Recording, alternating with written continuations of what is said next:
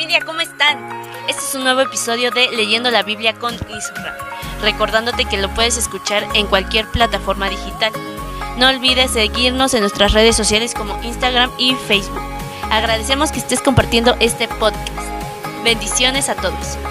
La Biblia en podcast.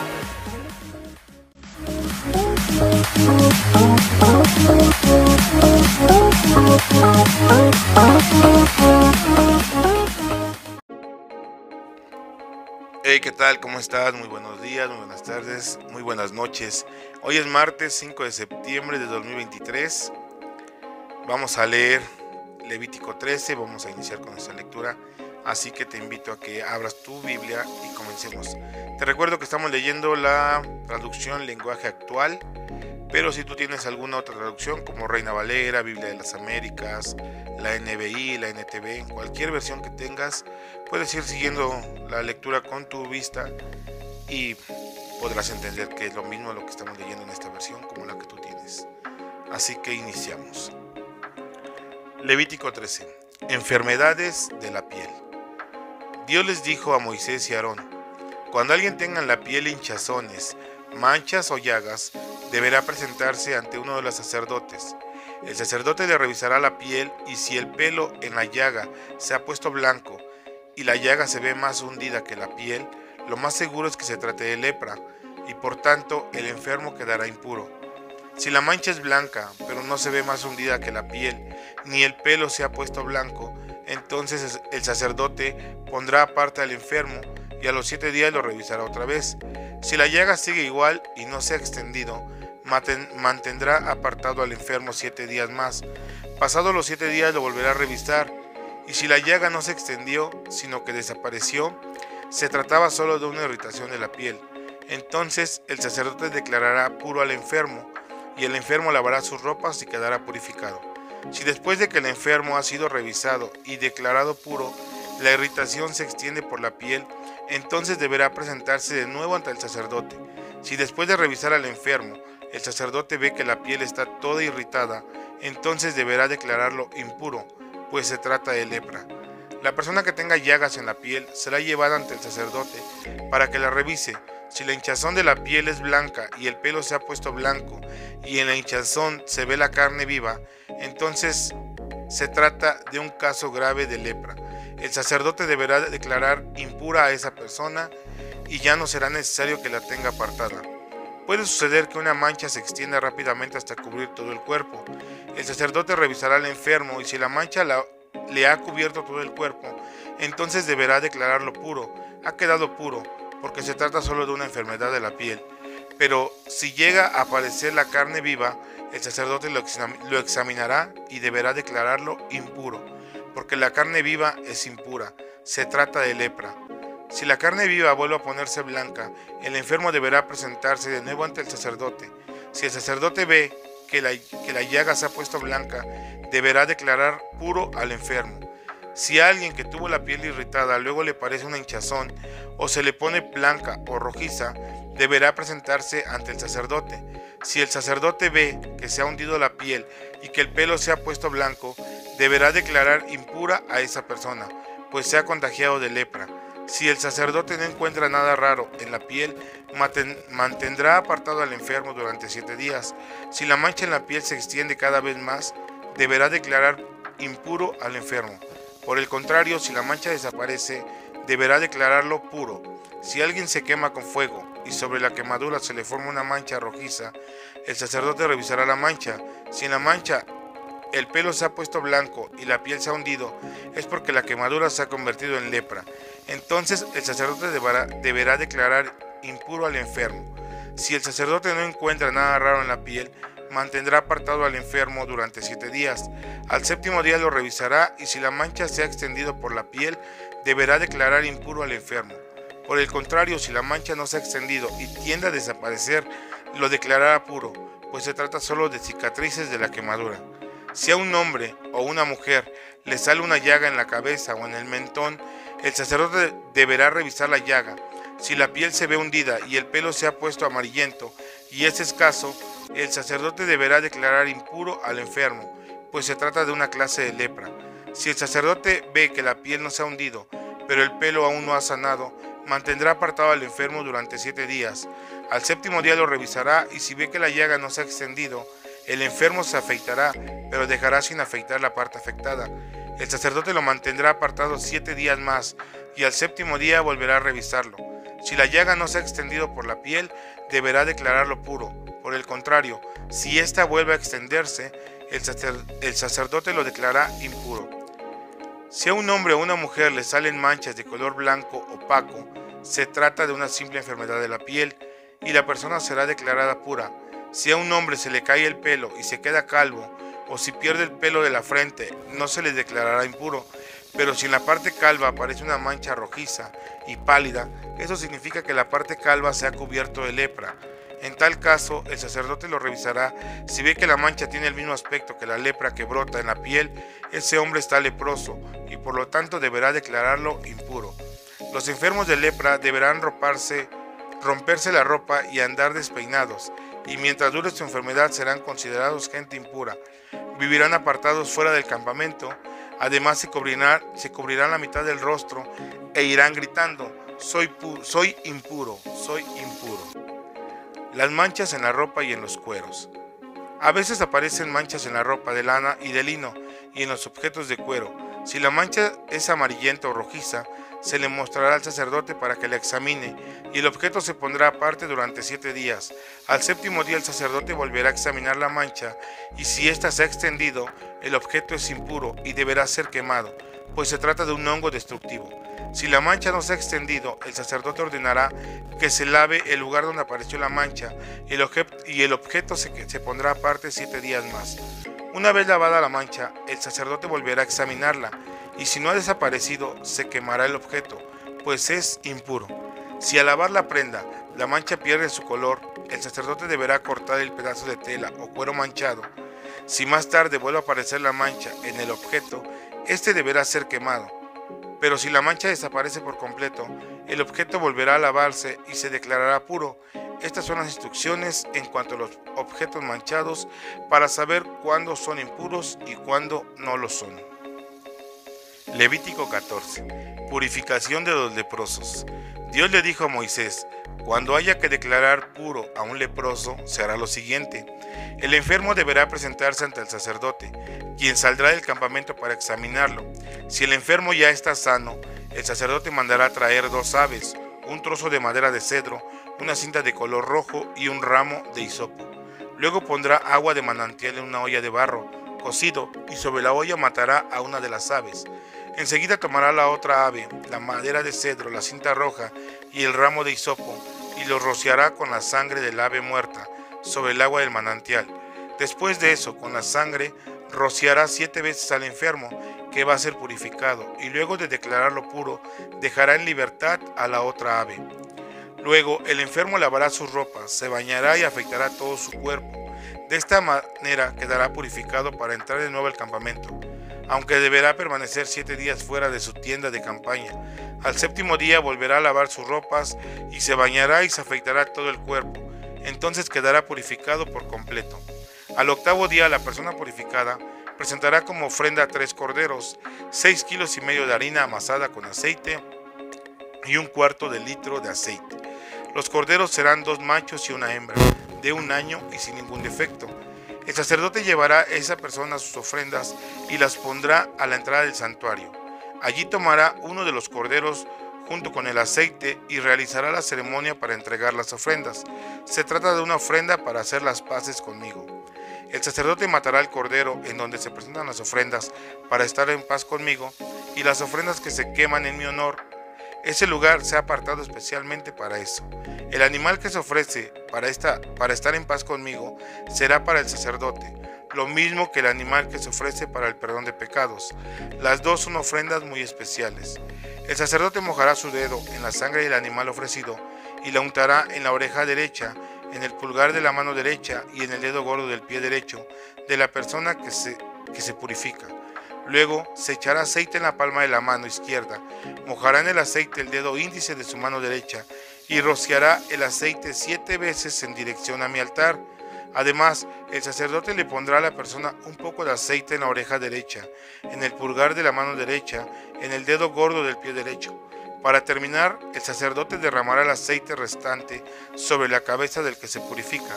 Luego presentará la ofrenda para el perdón de pecados y quemará otra en honor de Dios, junto con una ofrenda de cereal.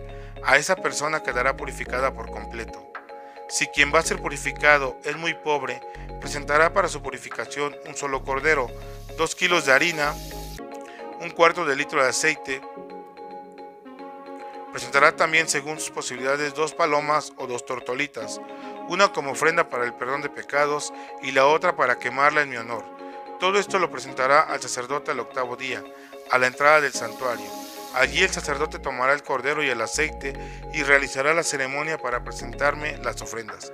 El sacerdote matará el cordero de la ofrenda para hacer las paces conmigo, y mojará su dedo en la sangre y la untará en la oreja derecha, en el pulgar de la mano derecha y en el dedo gordo del pie derecho de la persona que se purifica. Luego mojará con aceite el dedo índice de su mano derecha y rociará el aceite siete veces en dirección a mi altar. Pondrá también un poco de aceite en la oreja derecha, en el pulgar de la mano derecha y en el dedo gordo del pie derecho de la persona que se purifica. Después de eso derramará sobre la cabeza de esa persona el aceite que aún le quede, y para terminar presentará un ave como ofrenda para el perdón de pecados, y la otra la quemará en mi honor junto con la ofrenda de harina y aceite. Así se purifica a los leprosos más pobres. Purificación de las paredes. Dios le dijo a Moisés y Aarón, cuando ustedes entren al territorio de Canaán, tal vez aparezcan manchas de hongos y moho en las, paredes, en las paredes de sus casas. Cuando eso suceda, el dueño de la casa irá a decir al sacerdote, en las paredes de mi casa han aparecido unas manchas raras. Antes de entrar en la casa, el sacerdote ordenará que la desocupen y luego entrará a revisarla. Así, lo que haya en ella no se volverá impuro. Si el, sacerdote ve que las manchas son verdes o rojizas y que están más hundidas que la pared, saldrá de la casa y ordenará que nadie la ocupe durante siete días. Al séptimo día volverá a revisarla si la mancha se ha extendido por las paredes, mandará que se quiten las piedras manchadas y que, se y que se raspen las paredes de la casa. Esas piedras y todos los raspados se debe arrojar fuera de la ciudad, en un sitio impuro. Luego se repondrán esas piedras con otras nuevas y se recubrirán las paredes con mezcla nueva. Si a pesar de haber hecho todo esto las manchas vuelven a aparecer, el sacerdote entrará en la casa y las examinará de nuevo. Si se han extendido, la casa estará impura y debe ser derribada. Tiene un hongo destructivo. Así que las piedras, la madera y todo el material de esa casa deberá arrojarse en un lugar impuro, fuera de la ciudad. Si alguien llega a entrar mientras la casa estuvo cerrada, quedará impuro hasta el anochecer, y si alguien come o duerme en ella, deberá lavar sus ropas. Pero si el sacerdote ve que la mancha ha desaparecido, deberá declarar pura a esa casa. Para declararla pura tomará dos aves, un pedazo de madera de cedro, una cinta de color rojo y un ramo de hisopo. En una olla recogerá agua de manantial y sobre ella matará una de las aves. Luego tomará la madera de cedro, el hisopo, la cinta roja y el agua, el ave viva, y las empapará en la sangre y el agua. Con esa agua rociará siete veces la casa y finalmente el sacerdote dejará de libertad el ave viva. Con esto la casa quedará purificada. Así es como deben purificarse las distintas clases de hongos y moho y las manchas que aparezcan en la ropa o en las paredes. Si siguen estas instrucciones, sabrán distinguir, distinguir entre lo puro y lo impuro. Levítico 15. Otras formas de impureza. Dios ordenó a Moisés y Aarón que les dieran a los israelitas las siguientes instrucciones. Todo hombre que tenga una infección en su pene será considerado impuro ya sea que le salga pus o no. También se considerarán impuras la cama donde se acueste ese hombre y la silla donde se siente.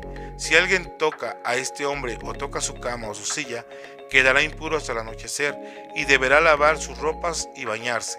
Si ese hombre escupe sobre una persona pura, esa persona quedará impura hasta el anochecer y deberá lavar sus ropas y bañarse.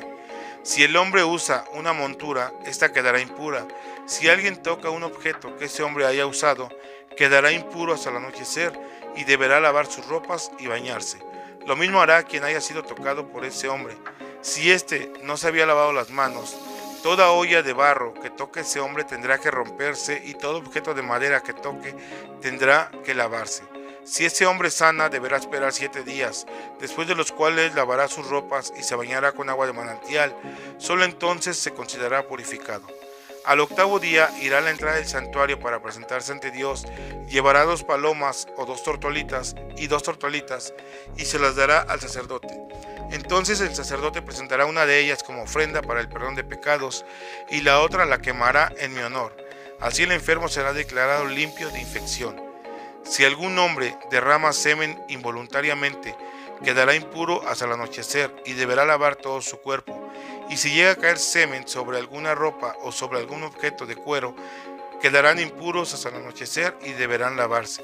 Si un hombre y una mujer tienen relaciones sexuales, quedarán impuros hasta el anochecer y deberán bañarse. Impurezas de la mujer. La mujer que tenga su menstruación será considerada impura durante siete días.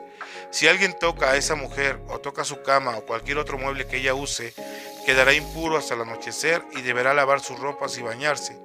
Si alguien tiene relaciones sexuales con ella, quedará impuro durante siete días, pues la impureza de ella se pasará también a él.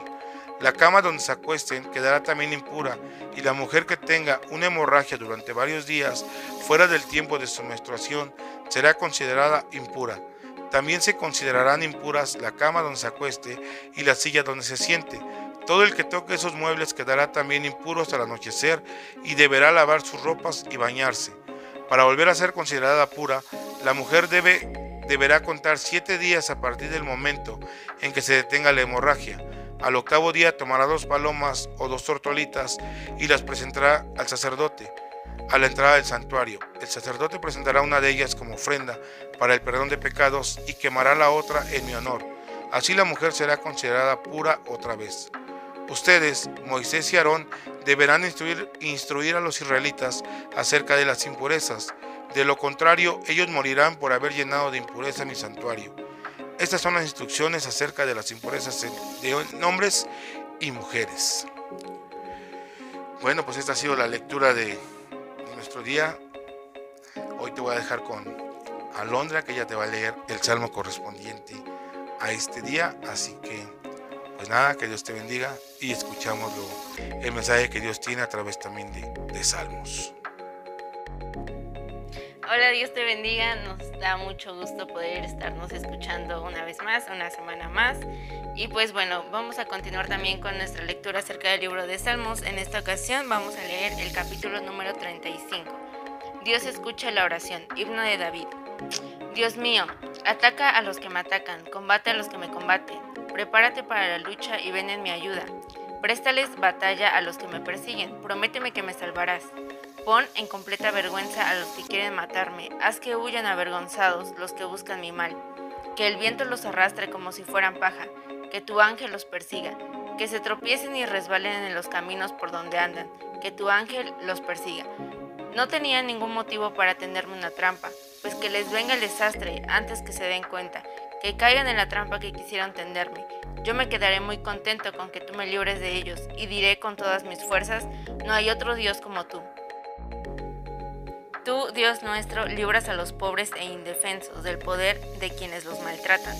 Unos testigos malvados se levantan para acusarme, pero yo no sé nada de lo que me preguntan.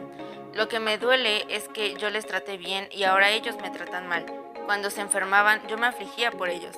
Tan grande era mi tristeza que no comía ni me arreglaba. Más bien le pedía a Dios que el enfermo fuera yo. Andaba yo muy triste y con la cabeza inclinada, como si hubiera muerto mi madre, mi hermano o mi amigo. Pero cuando me vieron caído, esos testigos lo festejaron, como si fueran unos extraños a los que yo no conociera. Se pusieron en mi contra y hablaron mal de mí, sus ojos reflejaban odio. Dios mío, ¿no piensas hacer nada? Esos malvados me quieren destruir. Sálvame la vida, que es lo único que tengo. Así te alabaré y te daré gracias delante de todo tu pueblo, tu pueblo fuerte y numeroso. No dejes que me hagan burla mis terribles enemigos. No dejes que se burlen de mí, pues no tienen por qué odiarme. No hablan de vivir en paz, sino que inventan mentiras contra la gente tranquila. Sin pensarlo dos veces dicen, tú cometiste este crimen, nosotros mismos lo vimos. Mi Señor y Dios, tú me conoces mejor que ellos, no te alejes de mí, ni te niegues a escucharme. Despierta y defiéndeme. Levántate y hazme justicia. Tú eres un Dios justo. Defiéndeme como sabes hacerlo. No dejes que se burlen de mí. No les permitas que digan, se cumplió nuestro deseo. Hemos acabado con él. Pon en completa vergüenza a todos los que festejan mi mal. Cubre de vergüenza y deshonra a los que me creen poca cosa. Pero haz que griten de alegría a los que desean mi bien. Permíteles que siempre digan, Dios es muy grande, busca el bien de quien le sirve. Yo por mi parte siempre te alabaré y diré que eres un Dios de bondad. Bueno, pues hemos terminado un episodio más de esta lectura que estamos llevando y creo que pues Dios nos está hablando, ¿verdad? A través de su palabra, a través de ahora el libro de Levítico que estamos leyendo, pero también acerca de los salmos que estamos escuchando. Así que te invitamos a que el día de mañana también pues nos sigamos escuchando, que lo sigas compartiendo. Sabes que nos puedes seguir en diferentes redes sociales y pues nosotros nos estamos escuchando el día de mañana, primero Dios. Cuídate y que Dios te bendiga. Chao.